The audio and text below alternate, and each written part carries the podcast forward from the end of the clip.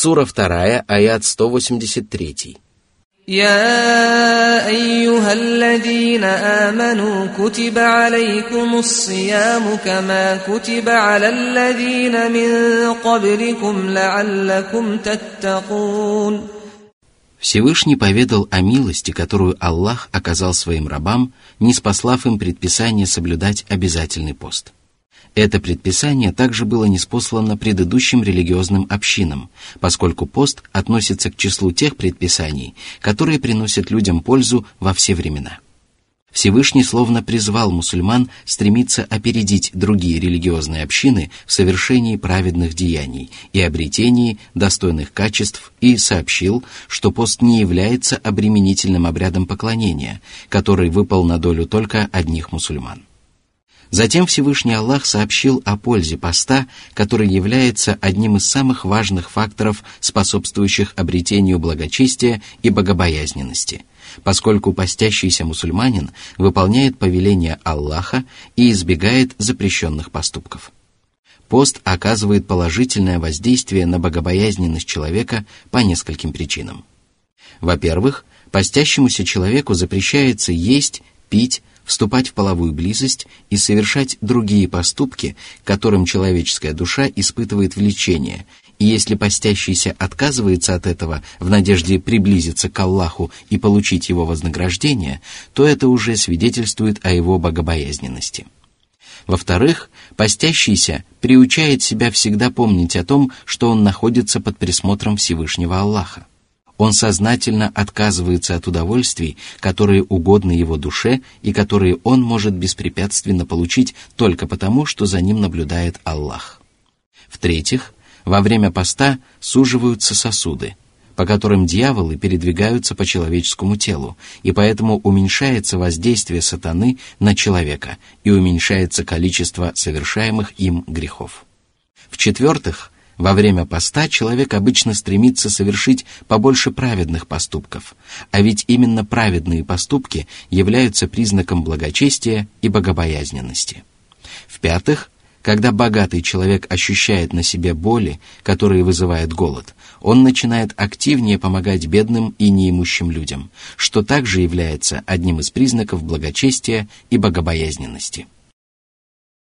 Сура 2, аят 184. أياما معدودات فمن كان منكم مريضا أو على سفر فعدة من أيام أخر وعلى الذين يطيقونه فدية طعام مسكين فمن تطوع خيرا فهو خير له وان تصوموا خير لكم ان كنتم تعلمون После упоминания о том, что соблюдение поста является обязательным предписанием, Всевышний Аллах поведал о том, что мусульманский пост является коротким и легким, и облегчил обязанности своих рабов, позволил больным людям и путешественникам возмещать пропущенный пост в другие дни. Болезнь и дальняя дорога обычно доставляют людям много трудностей, и поэтому Аллах позволил мусульманам разговляться при таких обстоятельствах.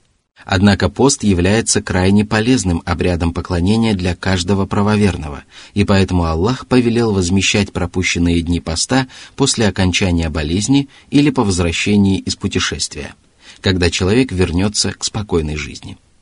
Упоминание о считанном количестве дней свидетельствует о том, что при возмещении пропущенного поста мусульманин должен возместить столько дней, сколько он пропустил в месяц Рамадан – причем вместо пропущенного неполного дня он должен поститься один полный день. При возмещении поста разрешается вместо пропущенного короткого и холодного дня поститься один длинный и жаркий день. И наоборот. Затем Всевышний Аллах позволил вместо соблюдения поста накормить за каждый пропущенный день одного бедняка – это предписание оставалось в силе короткое время, когда Всевышний Аллах только не спаслал повеление соблюдать пост. Пост был настолько непривычен для мусульман, что категорическое повеление поститься могло стать обременительным для многих людей, и поэтому премудрый Господь пожелал постепенно подготовить своих рабов к более тяжелому предписанию и позволил им самостоятельно делать выбор между соблюдением поста и кормлением бедняка, но подчеркнул, что для них будет лучше поститься – Впоследствии Аллах повелел соблюдать пост в обязательном порядке каждому, кто способен поститься, и позволил разговляться и возмещать пропущенный пост каждому, кто испытывает временные трудности. Существует мнение, что этот аят распространяется только на пожилых старцев и других людей, которые не способны перенести тяготы поста. Такие люди обязаны во искупление пропущенного поста накормить одного бедняка за каждый пропущенный день. Это мнение также является достоверным. Сура 2, аят 185. شهر رمضان الذي أنزل فيه القرآن هدى للناس وبينات من الهدى والفرقان فمن شهد منكم الشهر فليصمه ومن كان مريضا أو على سفر فعدة من أيام أخر. يريد الله بكم اليسر ولا يريد بكم العسر ولتكملوا العدة ولتكبروا الله على ما هداكم ولتكبروا الله على ما هداكم ولعلكم تشكرون. Обязательным постом является пост в Рамадане. В этот великий месяц Аллах оказал людям огромную милость и не спаслал священный Коран, который указывает людям путь ко всему, что приносит пользу их духовной и мирской жизни, разъясняет истину самым доступным образом и помогает отличать истину от лжи, прямой путь от заблуждения, а счастливых праведников от несчастных грешников. Любой месяц достоин быть отмеченным славным обрядом поклонения и постом. Если он обладает такими достоинствами и избран Аллахом для оказания людям такой великой милости. После упоминания о превосходстве Рамадана и разъяснения того, почему именно этот месяц выбран для соблюдения обязательного поста, Всевышний Аллах приказал каждому здоровому мусульманину, который способен поститься и проживает на постоянном местожительстве, в обязательном порядке поститься в течение этого месяца.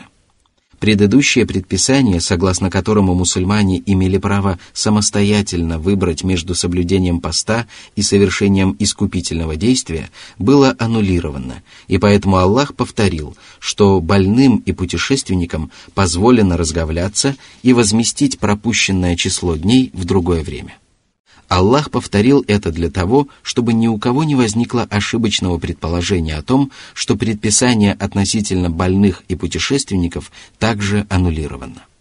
Аллах не желает людям затруднения и делает им облегчение.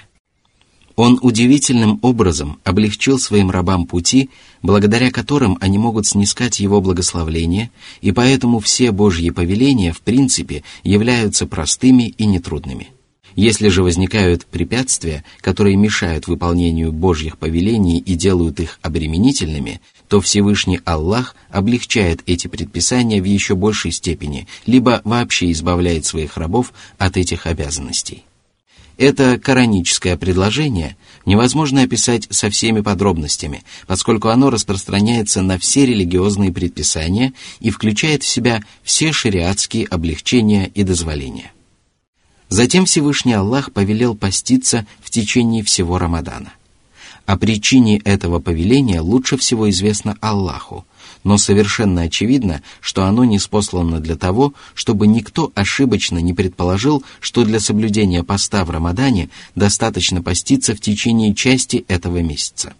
Аллах предотвратил подобное понимание неспосланного повеления и приказал поститься с начала до конца месяца и благодарить Аллаха по завершении поста за то, что Он помог своим рабам выполнить это предписание, облегчил его для своих рабов и разъяснил его самым прекрасным образом.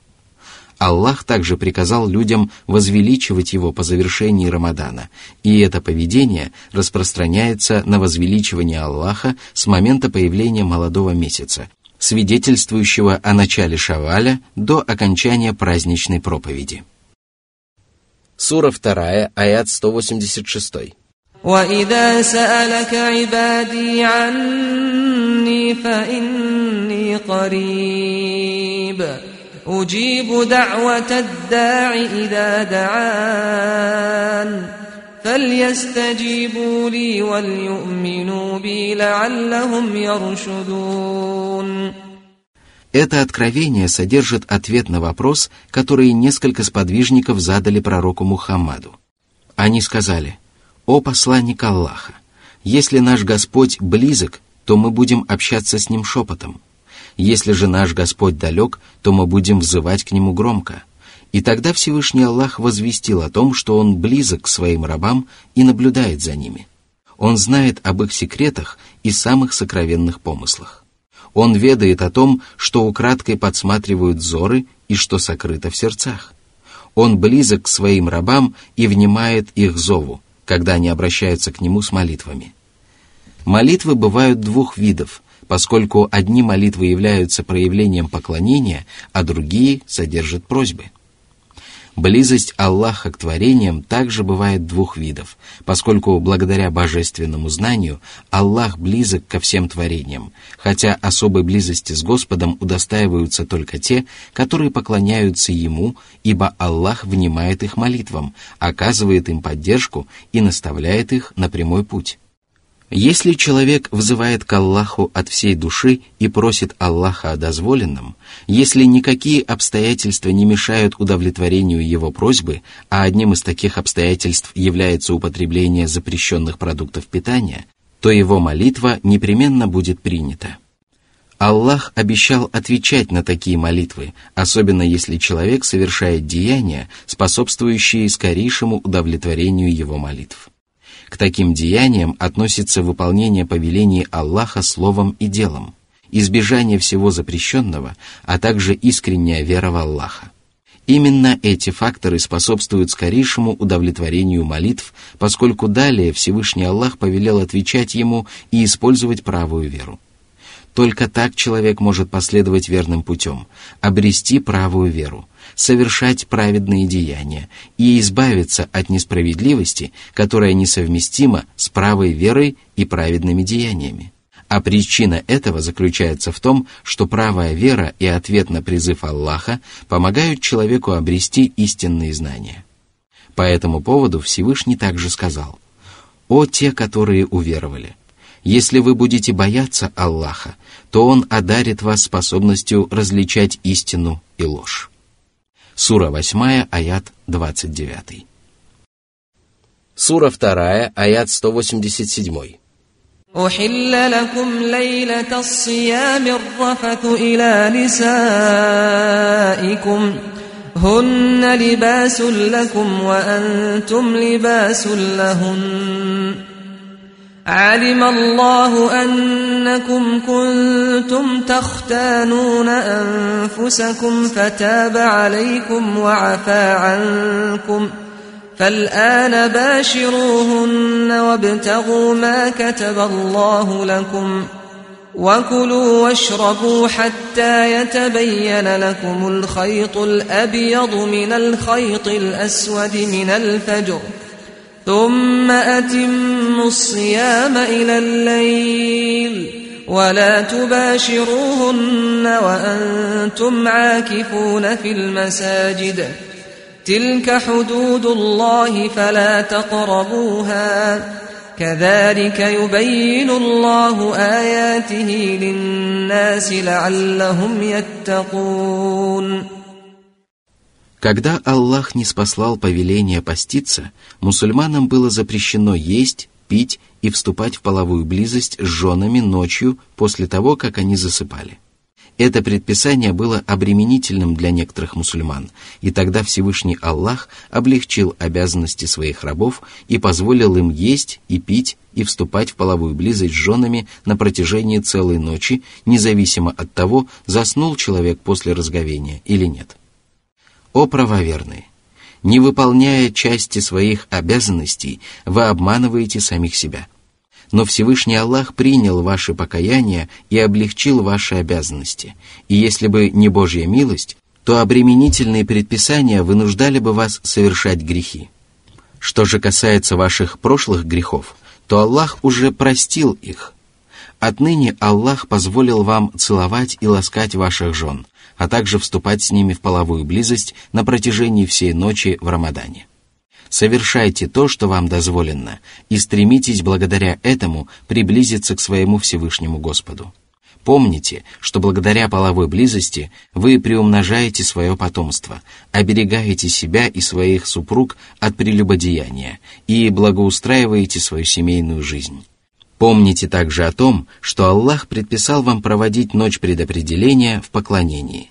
И хотя она является одной из ночей Рамадана, вам не следует этой ночью предаваться земным страстям и терять огромное вознаграждение. Насладиться земными удовольствиями вы сможете в другое время, но если вы пропустите ночь предопределения, то вам ее никогда не вернуть.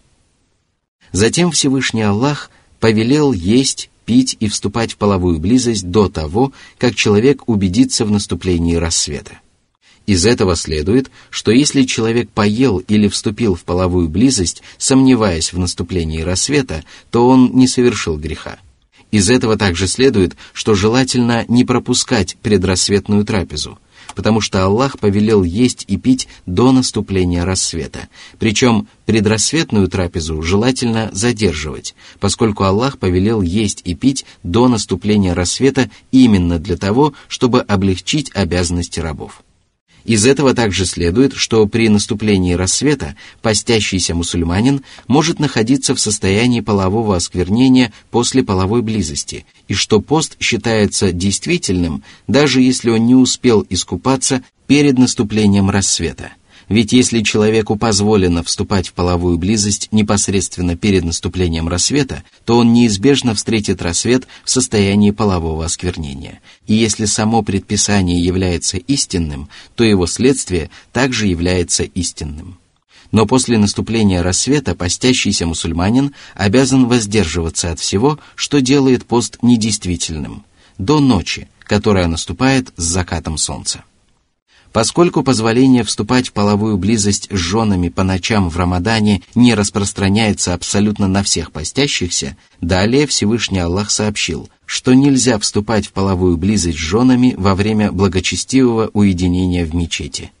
Это откровение свидетельствует о законности благочестивого уединения, под которым подразумевается уединение в мечети ради поклонения Всевышнему Аллаху, отрекшись от мирской жизни – из этого аята также следует, что благочестивое уединение допускается только в мечетях, причем во времена пророка Мухаммада мечетями считались места, в которых регулярно совершалось пять обязательных намазов. Из этого аята также следует, что половая близость делает благочестивое уединение недействительным. Перечисленные выше запреты на употребление пищи и воды, а также вступление в половую близость во время поста, запрет на разговение без уважительной причины, запрет на половую близость во время благочестивого уединения и прочие предписания являются ограничениями Аллаха, которые рабам не дозволено приступать. Всевышний запретил даже приближаться к этим грехам, и этот запрет является более убедительным, чем обычное предписание не совершать грехи. Этот запрет распространяется не только на совершение этих грехов, но и на совершение всех поступков, которые могут закончиться совершением этих грехов. Говоря о грехах и ослушании, Всевышний Аллах велел своим рабам избегать грехов и всех поступков, которые подталкивают человека к ним – Аллах перечислил свои ограничения и запретил приближаться к ним. А говоря о религиозных повелениях, Всевышний Аллах запретил ослушаться их и сказал, «Таковы ограничения Аллаха, не приступайте же их, а те, которые приступают ограничения Аллаха, являются беззаконниками». Сура 2, аят 229. Так Аллах разъясняет своим рабам религиозные предписания – и эти разъяснения являются самыми понятными и совершенными. Аллах разъясняет людям свои знамения, поскольку люди следуют за истиной только тогда, когда она становится ясна им, и остерегаются лжи только тогда, когда убеждаются в ее порочности.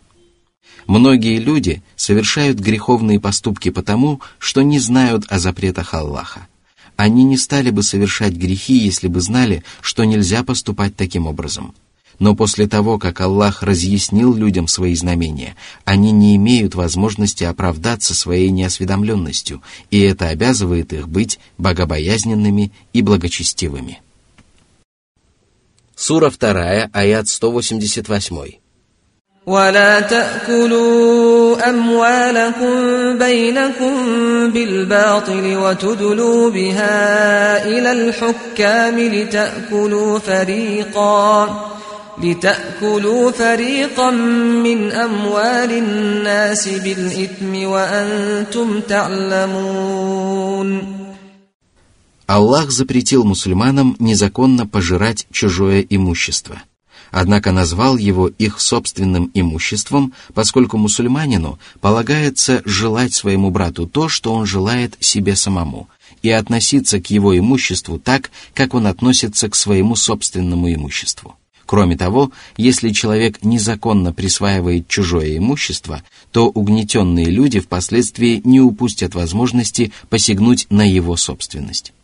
Приобретать имущество можно либо законным, либо незаконным путем. Однако запрещено только незаконное присвоение чужого имущества, и поэтому Всевышний Аллах конкретизировал этот запрет. Он распространяется на вымогательство силой, воровство, присвоение имущества вверенного на хранение или взятого на временное пользование и прочие формы покушения на чужую собственность. Этот запрет также распространяется на ростовщичество, азартные игры и другие виды запрещенных сделок, поскольку при таких сделках человек приобретает имущество недозволенным образом. Этот запрет также распространяется на мошенничество при купле или продаже – сдачи имущества в аренду и других подобных сделках. Он также распространяется на использование рабочих и незаконное присвоение их заработка или получение материального вознаграждения за работу, которая не выполнена надлежащим образом. Он также распространяется на получение материального вознаграждения за совершение обрядов поклонения, которые считаются недействительными, если они не посвящены одному Всевышнему Аллаху. Он также распространяется на присвоение обязательных и необязательных пожертвований, вакуфного имущества или наследства людьми, которые не имеют права на это имущество или имеют на него меньше прав. Все перечисленные случаи являются различными проявлениями незаконного присвоения чужого имущества, каждое из которых категорически запрещено при любых обстоятельствах. Человек не имеет права пользоваться таким имуществом, даже если он выиграл тяжбу в арбитражном суде, поскольку его доводы оказались убедительнее доводов того, кому отобранное имущество должно принадлежать по праву, потому что решение судьи не делает запрещенную собственность дозволенной, а дозволенную запрещенной. Судья принимает решение на основании услышанных им свидетельств, однако истинное положение вещей от этого не изменится – решение судьи не должно успокаивать того, кто незаконно добился присвоения ему чужой собственности и не дает оснований сомневаться в правах истинного владельца этого имущества на его собственность. Если человек аргументировал свои права на чужую собственность в арбитражном суде посредством лживых доводов и выиграл тяжбу, то эта собственность все равно достается ему незаконным путем. Присваивая ее, он сознательно совершает грех, обрекая себя на мучительное наказание и суровое возмездие. Из всего сказанного следует, что если адвокату известно о необоснованности притязаний своего клиента, то он не имеет права защищать его в суде, потому что его клиент является изменником, а ведь Всевышний Аллах сказал «Мы не спаслали тебе Писание с истиной, чтобы ты разбирал тяжбы между людьми так, как тебе приказал Аллах. Посему не припирайся за изменников. Сура 4, аят 105. Сура 2, аят 189. يسألونك عن الأهلة قل هي مواقيت للناس والحج وليس البر بأن تأتوا البيوت من ظهورها ولكن البر من اتقى وأتوا البيوت من أبوابها واتقوا الله لعلكم تفلحون Люди спрашивали пророка Мухаммада о пользе новолуний или непосредственно о самих новолуниях, и поэтому Всевышний Аллах сообщил, что по милости Господней новолуния служат для определения промежутков времени. В начале месяца Луна представляет собой тонкий полумесяц, который увеличивается до середины месяца. А затем полная Луна начинает уменьшаться, и это продолжается вплоть до окончания месяца. Благодаря этому люди узнают о наступлении срока различных обрядов поклонения – поста, закята, искупительных действий или паломничества. А поскольку хадж совершается в определенные месяцы и продолжается длительное время, Всевышний Аллах упомянул о нем отдельно. Благодаря новолуниям люди также узнают о наступлении срока выплаты долгов, истечении срока аренды, истечении срока, который выжидают разведенные женщины или вдовы, приближении родов и наступлении многих других событий. Лунное летоисчисление может вести любой человек, ребенок или взрослый, ученый или необразованный. Что же касается солнечного летоисчисления, то вести его надлежащим образом могут только некоторые люди – Затем Всевышний Аллах сообщил, что благочестие не состоит в том, чтобы люди входили в дома с их задней стороны. Дело в том, что во времена невежества жители Медины и другие арабы после вступления в их храм во время паломничества не входили в дома через двери, пытаясь таким образом приблизиться к Аллаху. Они полагали, что подобный поступок является проявлением благочестия, но Всевышний Господь сообщил, что это не имеет ничего общего с благочестием, поскольку Аллах не велел людям поступать таким образом. Ведь если человек совершает обряды поклонения, которые не были предписаны Аллахом и его посланником, то он является еретиком. Аллах повелел своим рабам входить в дома через двери, поскольку простота религиозных предписаний является одним из правил мусульманского шариата. Из этого аята следует, что мусульманин при любых обстоятельствах должен находить самый простой и самый ближайший путь, ведущий к достижению цели. Если он призывает людей творить добро и удерживает их от предосудительных поступков, то ему следует принять во внимание положение своего собеседника и вести себя учтиво и корректно, поскольку благодаря этим качествам он может целиком или частично решить поставленную задачу. Следование к поставленной цели ближайшим путем является задачей как преподавателя, так и учащегося. И если человек находит правильный метод решения поставленной задачи и прилежно придерживается намеченного курса, то благодаря поддержке Господа Бога он непременно добьется желаемого результата. Затем Всевышний Аллах повелел исповедовать богобоязненность, поскольку именно выполнение Божьих повелений и избежание всего запрещенного является благочестием. Богобоязненность является залогом преуспеяния, потому что богобоязненный человек обретает все самое заветное и желанное и спасается от всего страшного и неприятного. Если человек не боится Всевышнего Аллаха, то он не находит пути к преуспеянию. Если же он исповедует богобоязненность, то непременно обретает великий успех. Сура 2, аят 190. وقاتلوا في سبيل الله الذين يقاتلونكم ولا تعتدوا إن الله لا يحب المعتدين Этот аят содержит повеление участвовать в сражениях на пути Аллаха. Оно было неспослано после переселения мусульман в Медину, когда мусульмане достаточно окрепли для того, чтобы сражаться с язычниками. До этого мусульманам было велено воздерживаться от вооруженной борьбы. Из упоминания о необходимости сражаться на пути Аллаха следует, что мусульмане должны сражаться искренне ради Аллаха и не имеют права сражаться друг с другом в период смуты. Всевышний повелел сражаться только с теми неверующими, которые готовы сражаться с правоверными. Это относится ко взрослым мужчинам, которые принимают участие в боевых действиях против мусульман и не распространяется на стариков, которые не принимают решений и не участвуют в боевых действиях. Что же касается запрета на совершение преступлений, то он распространяется на убийство женщин, безумцев, детей и отшельников, надругательство над телами убитых, убийство животных, срубание деревьев и прочие действия, которые не приносят мусульманам никакой пользы. К подобным преступлениям также относятся сражения с неверующими, которые исправно выплачивают мусульманам подушную подать, поскольку сражаться с ними запрещено.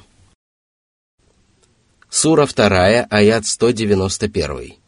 واقتلوهم حيث ثقفتموهم واخرجوهم من حيث اخرجوكم والفتنه اشد من القتل ولا تقاتلوهم عند المسجد الحرام حتى يقاتلوكم فيه فإن قاتلوكم فاقتلوهم كذلك جزاء الكافرين Это откровение повелевает сражаться с неверующими в любое время и распространяется на оборонительные и наступательные боевые действия. Исключением же из этого общего предписания является сражение в заповедной мечети, которое можно вести только в том случае, если неверующие начнут его первыми – при таких обстоятельствах сражение с ними становится возмездием за совершенное ими преступление. Сура 2, аят 192. فإن Аллаха гафурур рахим». Мусульмане должны сражаться с неверующими до тех пор, пока они не отрекутся от неверия и не обратятся в ислам. Если же они станут мусульманами, то Аллах примет их покаяние и простит им то, что они исповедовали неверие, поклоняясь истуканам в заповедной мечети и мешали посланнику Аллаха поклоняться в ней вместе с остальными правоверными. Таково милосердное и великодушное отношение Аллаха к своим рабам. Сура 2, аят 193.